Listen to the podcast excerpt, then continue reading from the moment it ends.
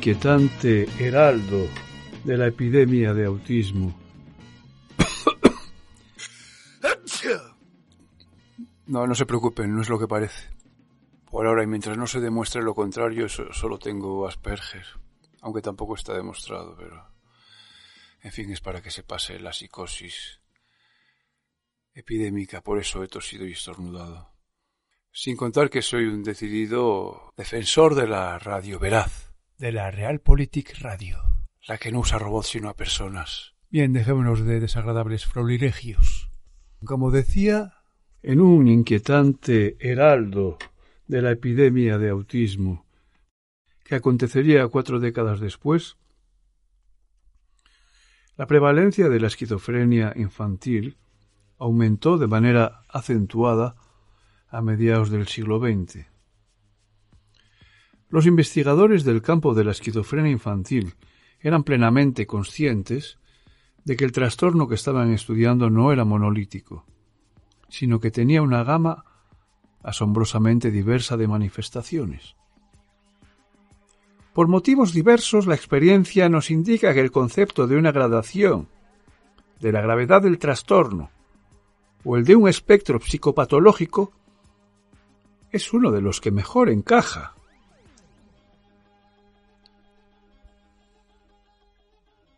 Escribieron en el 56.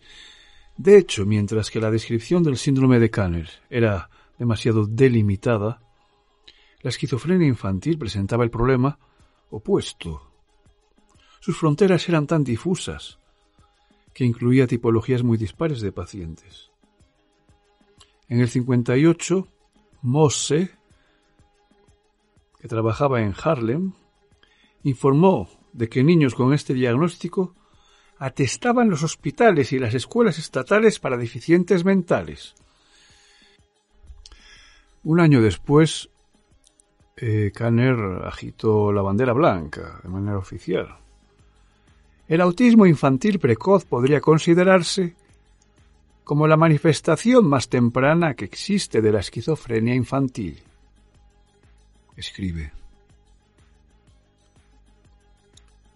Pero aquella tregua, en retrospectiva, tuvo un coste oculto. A partir de entonces los términos autismo, esquizofrenia infantil y psicosis infantil se utilizaron de manera intercambiable en la literatura clínica. A consecuencia de ella, de ello, perdón, la confusión nubló la investigación en este campo, porque casi todas las muestras de niños psicóticos incluían a niños con una amplia variedad de trastornos que eran en realidad heterogéneos. En el 48, cuando Time, la revista, había publicado un artículo titulado Niños congelados, quedó claro que Kanner no iba a mostrarse tiquismiquis en su insistencia de que su síndrome estaba presente desde el nacimiento.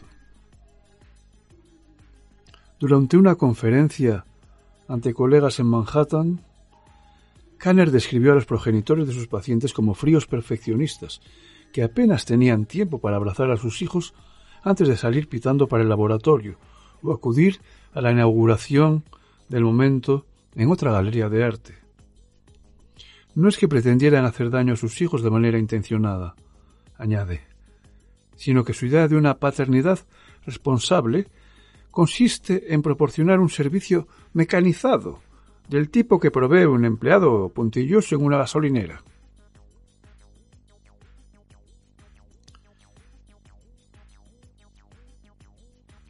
También esta revista Time relacionaba con el hecho de tener una licenciatura universitaria.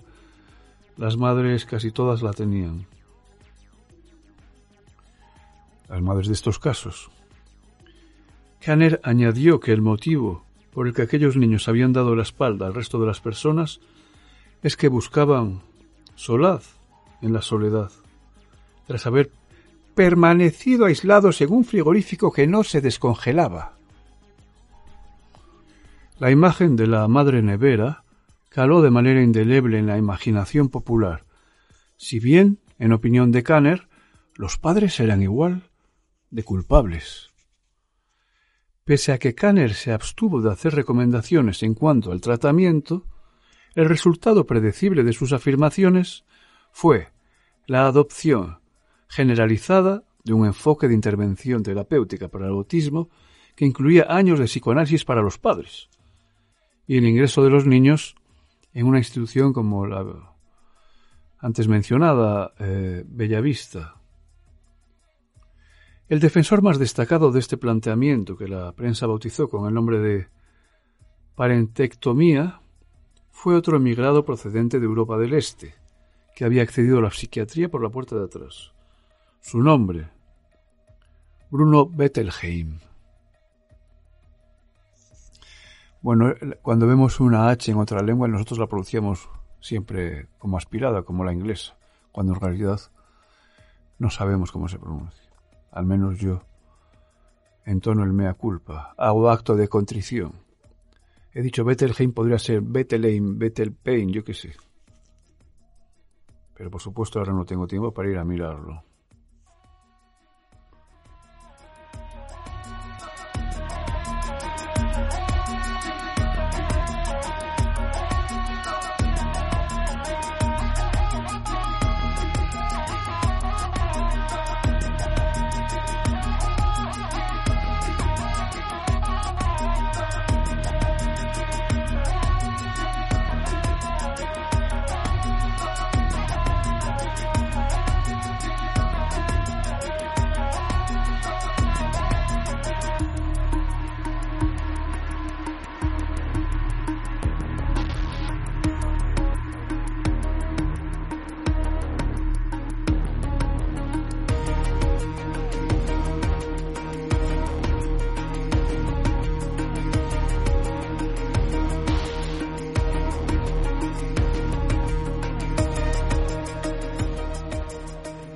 Tu madre es así, fría y dura, le espetó el director eh, mundialmente famoso de la escuela ortogénica, Sonia Sackman, a un niño autista que tenía a su cuidado, mientras señalaba una estatua de piedra que decoraba el jardín. La escuela, englobada en la Universidad de Chicago, se concibió para ser lo opuesto al tipo de lugar en el que su director, Bruno Bettelheim, afirmaba haber tenido sus primeros contactos con el comportamiento autista. Los campos de concentración de Dachau o Dachau, Dachau, no sé, y Buchenwald o Buchenwald, donde permaneció encarcelado durante once meses. Las paredes de la escuela estaban cubiertas de cuadros y tapices escogidos por el propio Bettelheim. Los niños pintaron sus habitaciones de los colores que les gustaban y comían en porcelana fina, en mesas con martelería de lino. Un toque de civilización pensado para fomentar su autoestima y autocontrol. Las puertas de la clínica permanecían cerradas con llave pero no para que los pacientes no salieran, sino para que no entrara en ella el mundo exterior. En particular se disuadía a las madres de visitar a los hijos, si bien éstos podían salir y entrar a su, a su antojo. Había un único propósito en esta escuela, permitir a los niños reiniciar el proceso de desarrollo del ego, con Bettelheim en el papel de superego colectivo. Un proceso de desarrollo del ego que había quedado frenado por influencias familiares tóxicas, con la ayuda y la guía de los integrantes del personal, quienes se convertirían en su familia postiza. Bueno, eh, voy a pasar por encima la biografía de Bettelheim. Allí en Europa del Este. El caso es que se casó y su mujer Gina,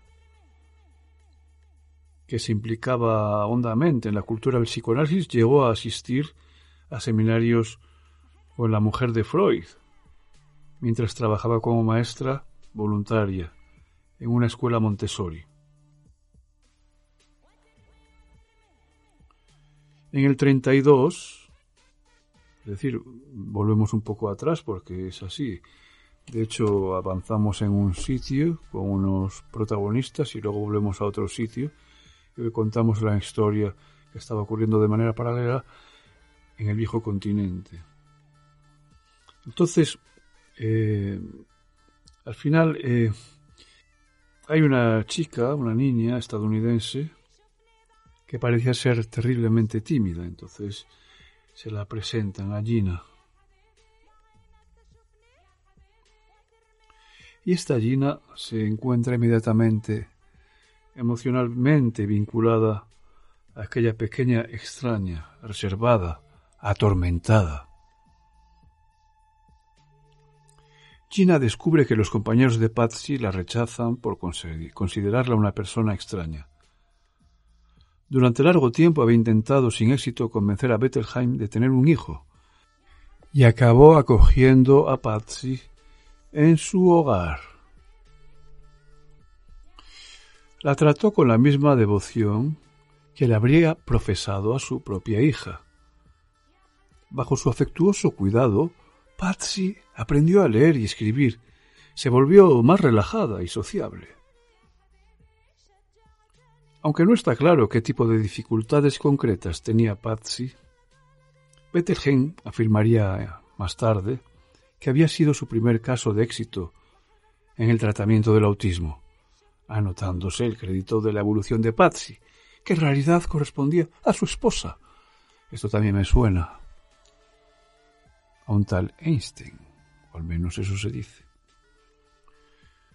En el 38 la policía, que cumplía órdenes de Berlín, llegó a la puerta de Bettelheim, lo arresta y lo mete en un tren a un campo de concentración, Dachau, por judío y por defender la independencia de Austria. Gina ya había huido a los Estados Unidos. Sin embargo, la solicitud de visado de su marido había quedado enfangada trámites de la burocracia. En el tren hacia el campo le rompieron las gafas, le golpearon en la cabeza y lo apuñalaron con una bayoneta. A su llegada le asignaron el número de prisionero 15.029.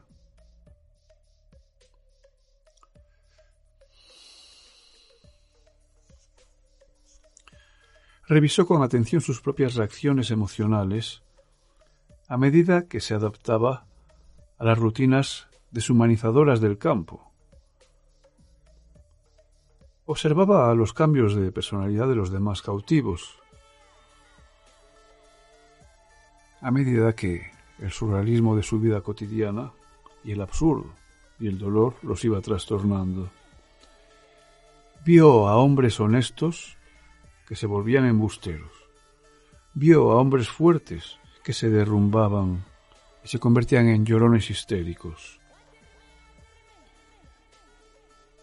Al final Bettelheim llegó a Nueva York en un barco de vapor.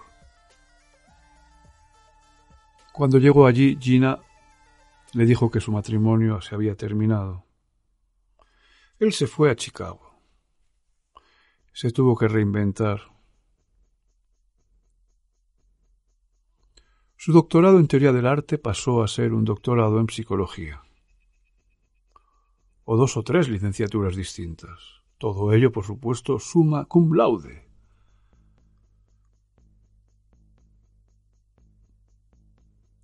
¿Quién iba a atreverse a poner en entredicho la veracidad de un superviviente de un campo de concentración? Desplegó su encanto personal y su don para la confabulación estratégica, para conseguir que lo contrataran como director de la escuela ortogénica. Poco después de ocupar aquel cargo, publicó una reflexión sobre la conducta de los prisioneros en los campos de concentración. Se titulaba Comportamiento individual y colectivo en situaciones extremas. Atrajo la atención y suscitó elogios por parte de figuras destacadas. Los prisioneros vivían como los niños, dice él, solo en el presente inmediato. Perdían la sensación de un tiempo secuencial. Se volvían incapaces de proyectar nada o de renunciar a satisfacciones inmediatas para obtener otras más placenteras en el futuro próximo.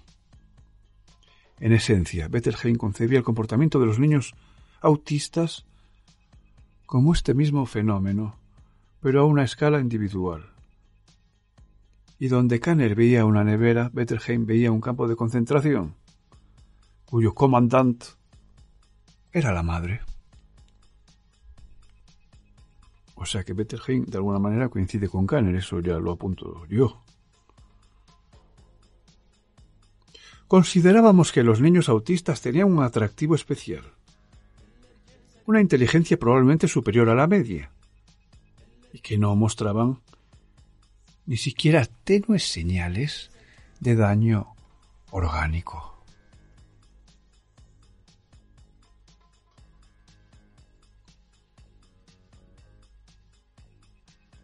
Mientras que muchos miembros del personal barajaban a título personal la posibilidad de que aquellos niños tuvieran algún tipo de diferencia neurológica innata que los hacía particularmente vulnerables a las influencias de su entorno psicológico, en la práctica asumían que la causa principal del autismo era una crianza negligente y que años de terapia en un entorno satisfactorio podían desembocar en una sanación completa.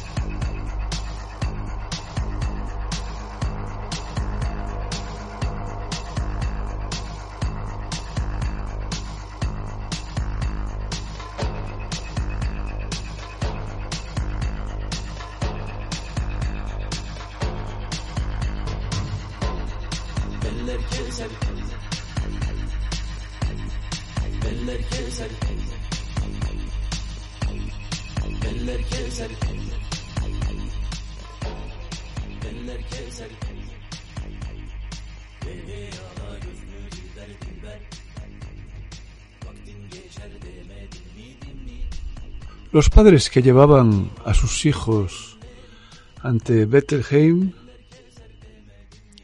que normalmente eran remitidos por psicoanalistas, estaban convencidos asimismo de que su manera de tratar a su hijo había causado el problema, en palabras de Sanders.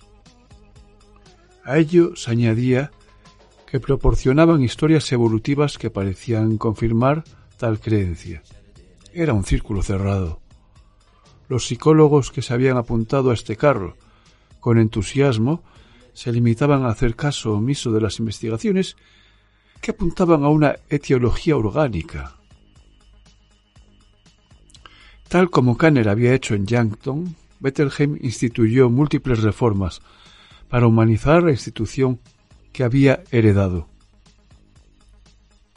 Ordenó que cambiaran las cerraduras de las puertas, para que todas ellas se abrieran con la misma llave, cosa que despojaba a los terapeutas del aspecto de guardias carceleros, con llaves colgando del cinturón. Hizo desmontar las funerarias o fúnebres, cortinas negras que cubrían las ventanas. y las sustituyó por bonitas telas, además de sustituir a la máquina de electroencefalogramas y la camilla de quirófano por una mesa de ping-pong. No sé qué es más lóbrego. A los niños con incontinencia nocturna no se los castigaba ni se los abochornaba. Y él en persona rasgó la gráfica del cuarto de baño que servía para llevar un seguimiento de la administración de laxantes. Me recuerda a las ganaderías. El diseño de la instalación debía adecuarse a las necesidades psicológicas de los niños, no a la conveniencia logística del personal. Eso sí, eso sí. En lugar de literas institucionales, los niños dormían en camas de madera artesanales, con cómodas a conjunto, y sus dibujos decoraban las paredes. Sanders describió el tiempo que pasó allí en términos deslumbrantes reiterados por muchos de los antiguos miembros del personal. Todo ello era característico del ambiente de la escuela. Mentes brillantes en busca de una nueva frontera de mayor significado humano y con grandes expectativas. Richard Pollack ofreció una perspectiva más siniestra de la vida en la escuela. Es un biógrafo de Bettelheim. Lo describía en esta biografía como un tirano déspota, que castigaba a los niños por cometer infracciones sin importancia, los azotaba con cinturones, los sacaba a rastras de la ducha y los humillaba verbalmente. Al margen de su conducta en la escuela, el mayor daño que Bettelheim infligió a toda una generación de niños autistas y sus familias fue difundir las teorías de Kanner de la crianza tóxica en la cultura popular, con mucha más repercusión de la que habría podido tener Kanner por sí solo. Aparte de alguna mención esporádica en Time, las observaciones de Kanner quedaron en gran medida, confinadas a la literatura profesional. Pero en cambio, en los 60, donde estaba este Bettelheim, este estaba omnipresente. Es decir, se salió de, de ese círculo amplio pero relativamente restringido de la literatura profesional. En muchas, muchas revistas de divulgación popular e incluso pues de entretenimiento. Expuso su elaboración de la teoría de Kanner en los términos más crudos posibles en su libro La fortaleza vacía, quizás el libro más conocido a nivel internacional. Se convirtió en un superventas. Yo lo he intentado encontrar y no es fácil. Aunque bueno, ese es el tópico de los programas que se quieren hacer los interesantes, o sea que creo que en realidad no es tan difícil. Pero es verdad que lo que digo yo es verdad, que lo intenté encontrar y no era fácil, pero creo que a cierto precio si lo podías conseguir. El factor precipitante del autismo infantil, según este libro, es el deseo de los padres de que el niño no exista. Escribe él. Si se abandona un bebé por completo, antes de que se haya desarrollado lo suficiente como para moverse por sí mismo, muere. Y si se le proporcionan cuidados físicos suficientes para su supervivencia, pero se lo abandona en el plano emocional o se lo empuja más allá de sus capacidades, deviene autista.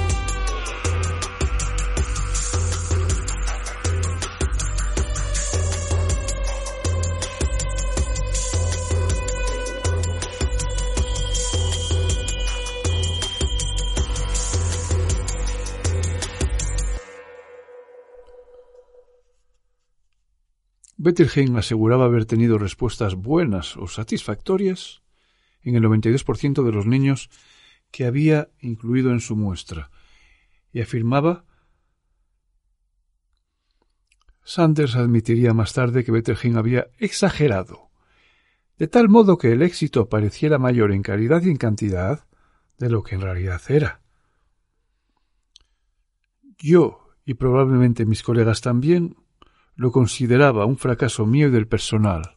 Ahora bien, no lo considerábamos una prueba de que podíamos estar partiendo de premisas erróneas para desempeñar nuestro trabajo. Sanders aseguraba haber constatado mejoras significativas en algunos de los niños autistas admitidos posteriormente en la escuela. Ello debió de resultar alentador, teniendo en cuenta que la duración promedio de su inmersión de 24 horas en un entorno dedicado por entero a su bienestar era de 10 años. No obstante, cuando asumió la dirección de la escuela ortogénica en la década de 1970, se volvió muy reacia a admitir a este tipo de niños en las instalaciones, pues dejó de creer que el personal pudiera tener los mismos objetivos para ellos que para el resto de los alumnos. Le rompió el corazón ver a los niños que no aparecían en los relatos heroicos de Bettelheim regresar a alas hospitalarias bajo llave. Pese a que el enfoque para tratar el autismo en la escuela ortogénica se fundamentaba en un complejo entramado de errores de concepción y falsedades que provocaron a los padres un dolor inenarrable, por lo general allí los niños recibían un mejor trato en las brutales instituciones que la escuela pretendía sustituir. Una vez se internaba un niño diagnosticado de autismo o esquizofrenia infantil en un hospital estatal, dejaba de ser tratado como un niño. Se le administraban potentes medicamentos en gran cantidad. También se usaba la terapia electroconvulsiva,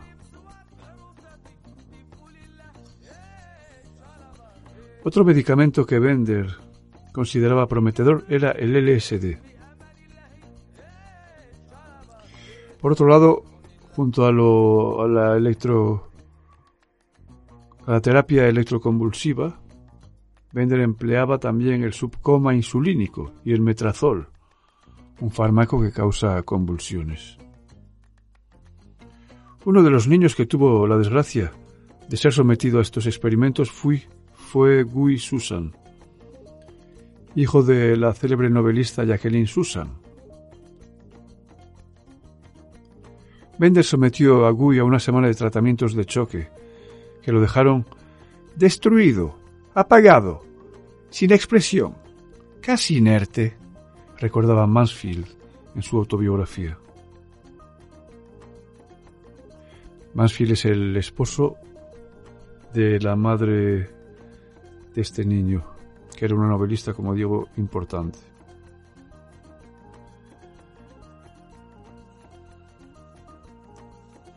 En 1952, Eckstein describió a un niño que tenía unas capacidades para relaciones internacionales casi nulas.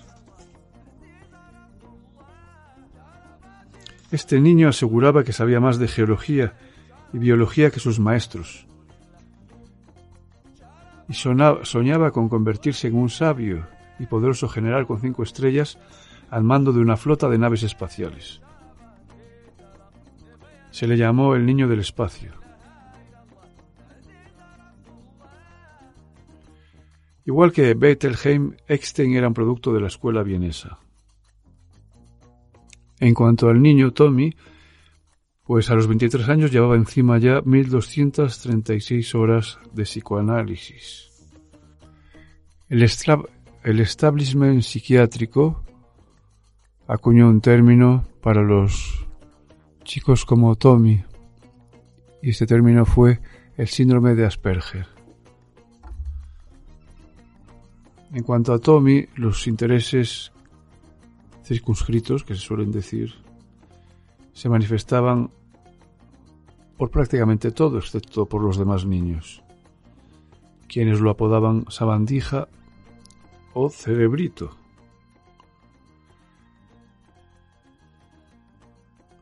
Otros autores destacan que a los niños como Tommy John se los diagnosticaba como esquizofrénicos de manera rutinaria. Cuando tales niños traen a la mente el síndrome descrito por Kanner bajo la designación de autismo infantil precoz, con ciertos matices. A diferencia de otros autistas, a sus padres les habían parecido niños normales durante sus primeros años de vida. Fue cuando se hicieron mayores y no consiguieron entablar amistades de su misma edad y preferir la compañía de los adultos cuando sus excentricidades habían aflorado. Eran capaces de dar respuestas emocionales satisfactorias a otras personas, pero tendían a enfrascarse en sus intereses peculiares, hasta el punto de dejar de lado actividades más sociales. Los autores observaron que la persecución de tales intereses no parecía estar motivada por un deseo de aprobación y refuerzo por parte de los demás, sino por un sentimiento de satisfacción interior del niño. Disfrutaban aprendiendo porque sí, tal como Asperger o Asperger había observado una década antes. De hecho, tendían a desarrollar, tendían a desarrollar el lenguaje de manera precoz, sobre todo cuando se los exponía a los temas que les fascinaban. Cuesta no llegar a la conclusión de que la admisión en una institución estatal era equiparable a una sentencia de muerte. Esto concluía Kanner de manera razonable. había notado que incluso las habilidades y destrezas precoces de sus antiguos pacientes se habían marchitado en tales entornos. Las espectaculares diferencias en las evoluciones vitales de sus pacientes acabaron por impulsar a Kanner a replantearse su convicción de que su síndrome respondía a una definición muy acotada y que era monolítico. Es bien sabido en el campo de la medicina que cualquier enfermedad puede presentar distintos grados de gravedad, desde la llamada forme fruste hasta la manifestación más fulminante. ¿Podría esto aplicarse al autismo infantil precoz? Si cualquier enfermedad presenta una variada gama de formas de gravedad a levedad o de intensidad a ligereza, ¿podría esto aplicarse también al autismo infantil precoz? Bien, George Frankl, el colaborador de Asperger en las antiguas décadas y en el otro continente, habría contestado afirmativamente. Ya entonces. Pero Caner sabemos que parecía reacio a ceder ni siquiera un ápice de su autoridad a sus colegas vieneses, pese a que ello conllevara relegar a su antiguo ayudante al ostracismo histórico. Para los adultos no diagnosticados, la insistencia de Kanner en que el autismo era un trastorno que se daba en la infancia, y no después ni antes, implicó décadas de vagar en la jungla sin contar con una explicación para su lucha incesante con el mundo laboral, las relaciones amorosas o la amistad. O lo que es lo mismo, navegar sin rumbo por el caos de la vida diaria. Bueno, esta última frase de navegar sin caos por el rumbo de la vida diaria creo que se queda bastante, bastante corta. Me gustaba más la anterior. Y esto lo digo como primer afectado, es decir, protagonista de, el mismo síndrome, aún sin haber sido diagnosticado, pero con la convicción, se puede decir que total. Por supuesto, contrastada, meditada durante bastante tiempo. El hecho es que el caos es bastante importante, la serie de frustraciones no solo es importante, sino es está revestida de una impotencia durísima, inexplicable, es decir, que no se puede transmitir. Son cabezazos contra lo inexplicado y por tanto causa de despecho infinito, de dolor inabarcable. Sí, lo sé que soy un poco dramático, pero en realidad no es que sea dramático. Si acaso es dramática la interpretación que se puede dar a mis palabras, porque yo lo único que hago es ser objetivo. Y ahí he usado una palabra que se da de bruces y es una de las, claro, una dicotomía importante que agranda el problema y su falta de solución, es decir, el hecho de que cómo ver la subjetividad mientras que una enfermedad muestra unos síntomas claros, que además muy a menudo son físicos, como un tumor, una llaga. No así en este mundo, el mundo espiritual, el mundo de la mente, el mundo del alma, que seguramente también tiene que ver con lo físico, claro que sí. Pero eh, digamos que es una objetividad que ha estudiado la propia subjetividad y la ha contrastado luego con largas lecturas de el estudio del Asperger y del autismo. ¿Qué pasa? Uno puede ver eh, pues compendio o resúmenes de lo que es este síndrome, pero hay que ir más allá, hay que ir a la parte científica y en particular también, como en este caso, a una historia del descubrimiento, pero además una historia contrastada, porque evidentemente ha habido varios descubrimientos en diferentes lugares y además estos descubrimientos no coinciden totalmente, aunque sí en la base. Al exponerte estas diferentes vías, que ya repito, se dan en varios continentes y en varias décadas, pero incluso comparten a veces el personal, eh, cada uno con sus diferentes puntos de vista e intereses, como estamos viendo, pues podemos sacar ciertas conclusiones. Pero sobre todo, y ahí está lo difícil, está en la subjetividad, es decir, está dentro de la persona. Entonces estos estudiosos lo que hacen, obviamente, es ver el conductismo, las reacciones, en particular de niños. Y en cambio aquí tenéis a un adulto que ha recogido sus sinsabores, sus extrañezas ante lo que le pasaba, que se han quedado ahí un poco clavadas, un poco marcadas o simplemente como un recuerdo y como una pregunta sobre todo, como una gran pregunta, una gran interrogación, un gran enigma, ¿por qué? Esa es la pregunta de alguien que recibe tortas y se pregunta ¿por qué? Por supuesto, en la vida es bastante común recibir tortas. Sin embargo, mmm, algunas es como si vinieran con una línea particular que las une, que las enhebra, que hacen ver que se te ve como alguien extraño, pero que no se te ha dicho. Que hacen ver que a lo mejor no eres tan normal, pero no se te ha dicho. Esa es el, la clave. Entonces tú eres el que tiene que ver qué eres o cómo eres. Entonces para mí la clave, y cuando digo la clave no es algo que esté recién emergido, sino que ya empezó a emerger para mí como posibilidad hace unos cuatro años. Ahora, digo como posibilidad de eh, espejo hacia mí, es decir, de diagnóstico hacia mí, porque las etapas que marcan un Asperger yo ya las sentía desde niño, pero además como algo que viene tanto desde dentro, es decir, que yo me digo por qué me pasa esto, como desde fuera y yo me digo por qué me dicen esto. O por qué no puedo hacer esto, por qué no pueden hacer conmigo esto.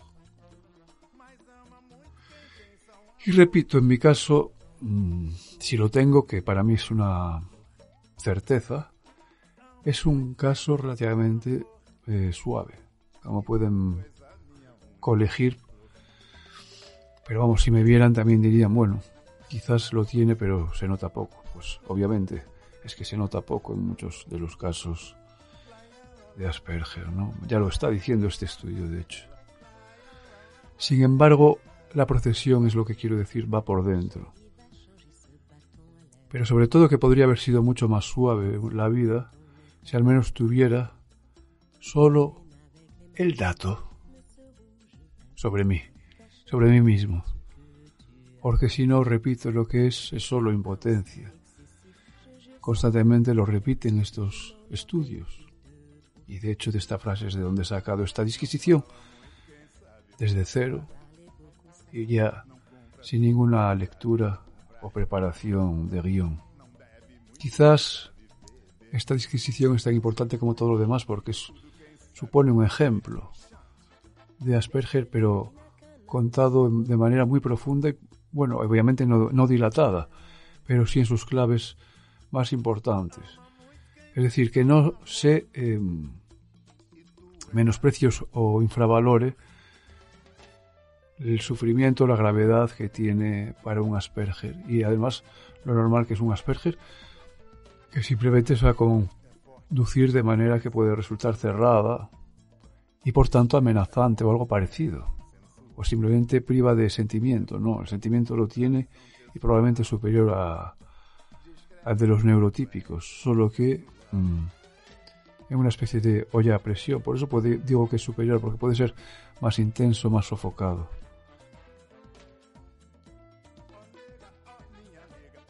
Y también quiero decir una cosa, que la idea que se transmite aquí, que es conductista, de que los niños no necesitaban o, querían estar por su cuenta, vale, una cosa es que quieran estar por su cuenta, que no necesiten, o porque es, digamos, su elemento, pero los niños necesitan más todavía el cariño también que los demás, precisamente porque al haber una barrera que es la principal eh, de las características del autista es que hay una barrera con el mundo, que es más o menos eh, transparente, obviamente, pero que es una barrera. Es decir, que tiene incidencia en lo que pasa dentro y lo, sobre todo en lo que pasa entre dentro y fuera, es decir, la interacción. Hay algo que está roto. Entonces el hablo por el Asperger en este caso, que es lo que creo ser yo. Por supuesto lo percibe todo y en algunas cosas con más intensidad. Sin embargo, tiene dificultad para eh, la diversidad de fuentes emisoras de sentido al mismo tiempo, es decir, le falta flexibilidad, hay cierta rigidez. Y también tiene, eh, si no falta de sentimientos, que en absoluto, sí eh, un déficit a la hora de exteriorizarlos. Aunque cuidado, puede dar claves emocionales de otra manera diferente a los neurotípicos.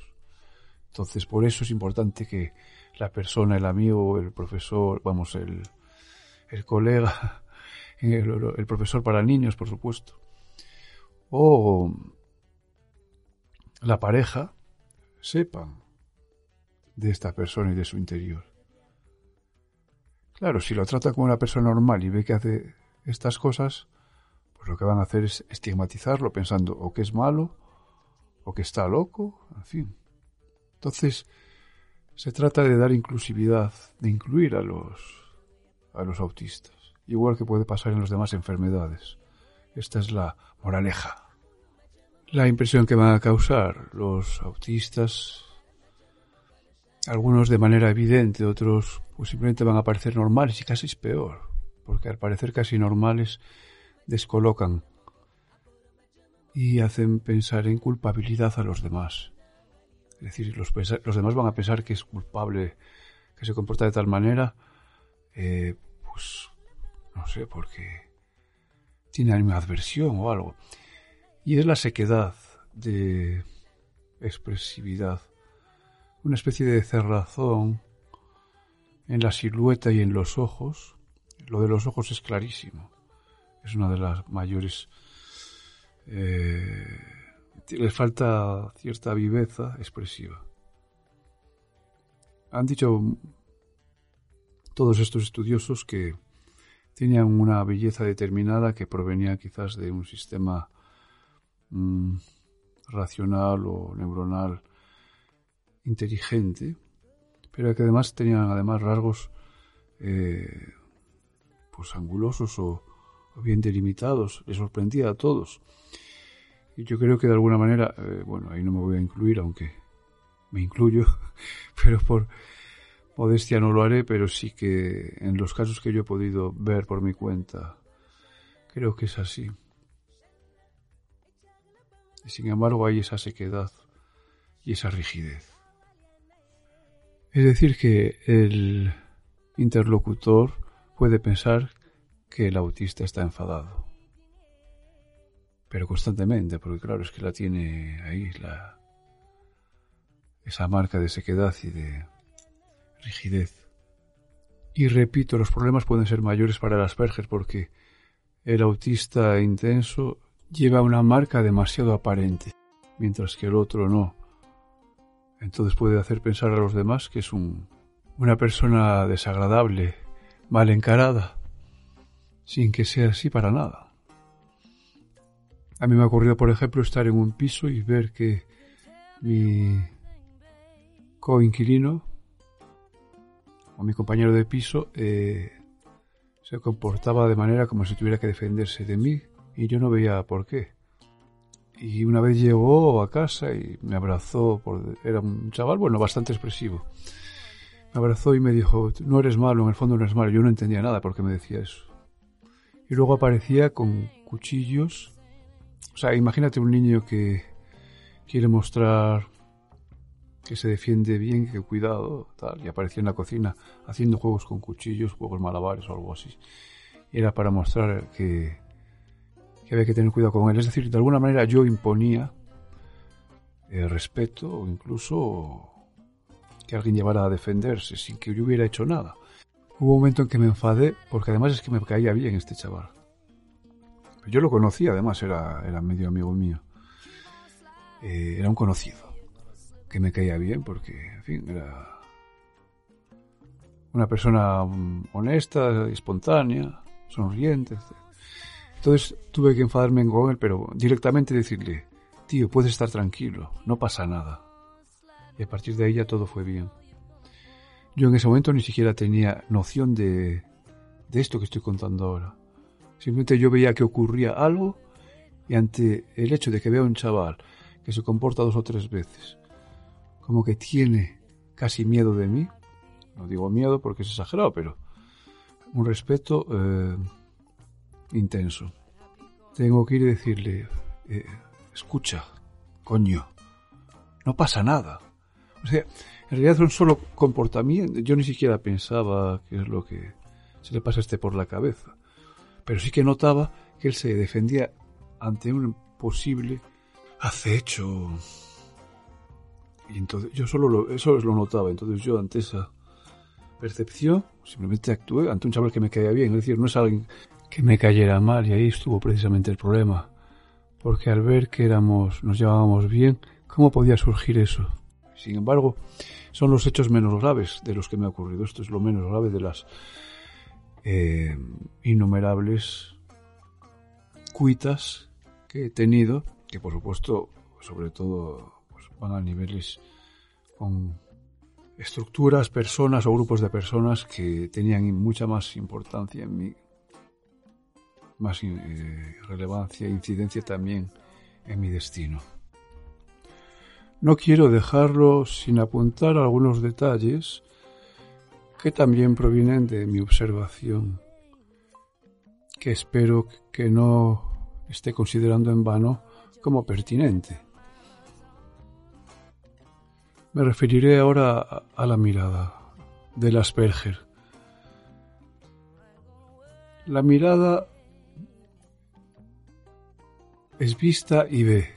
Los ojos pueden ser vistos desde fuera y en el caso del Asperger son como centrados pero al mismo tiempo como apaleados. Pueden parecer fijos pero también parece como perdidos, como mirada perdida, como vaga. Y por otro lado, aguda. Es otra de las contradicciones o paradojas. Desde dentro corresponde, desde mi punto de vista, la interioridad del autista, del Asperger, se ha alejado del mundo de manera irreversible además, aunque paliable, pero está alejada del mundo. En consonancia la mirada, la visión de las cosas, de los objetos, es difuminada. Al Asperger le cuesta centrar, precisar la visión en un punto.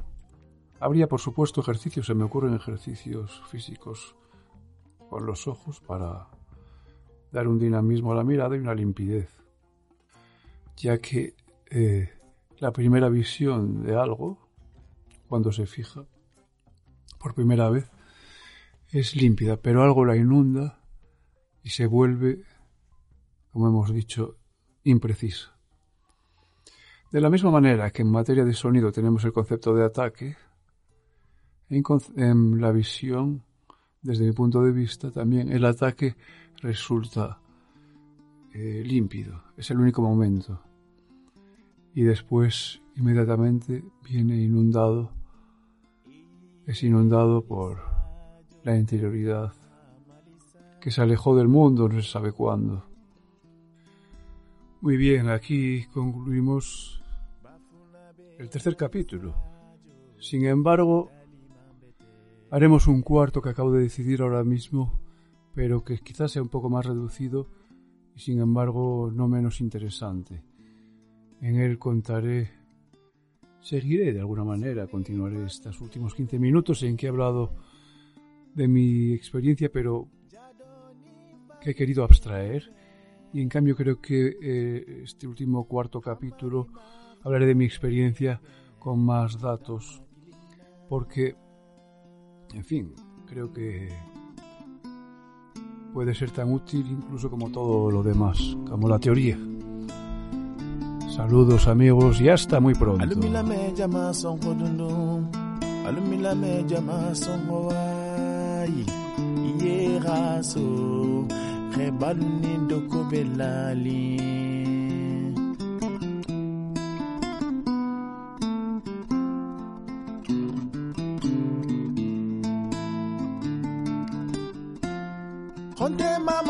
Doko belali hayi madina.